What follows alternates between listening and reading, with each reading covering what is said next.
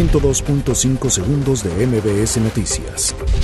La Ciudad de México es la entidad más afectada con casos de coronavirus y concentra el 28% de los contagios con 1.327. Además, suman 56 decesos y un estimado de 10.881 infectados, de acuerdo con el método Centinela.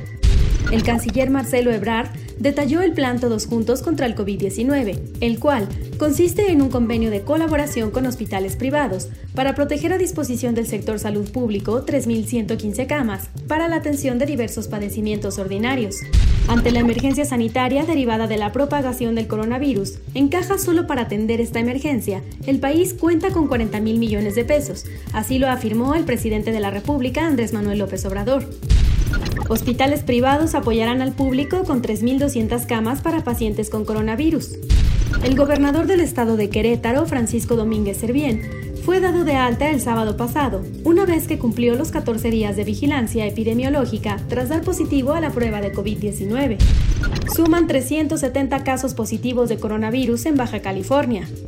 Arresta la Secretaría de Seguridad Ciudadana a 131 personas por robos y saqueos en tres semanas durante la época de la contingencia. Walmart anuncia que acortará los plazos de pago a las micro y pequeñas empresas que sean proveedoras de bienes y servicios para la cadena de supermercados, además de condonar dos meses de renta a arrendatarios de locales en sus unidades como medidas de apoyo por la contingencia sanitaria. Las muertes por coronavirus en España cayeron en las últimas 24 horas a 517, desde las 619 del domingo, mientras que los nuevos contagios aumentaron un 2% diario.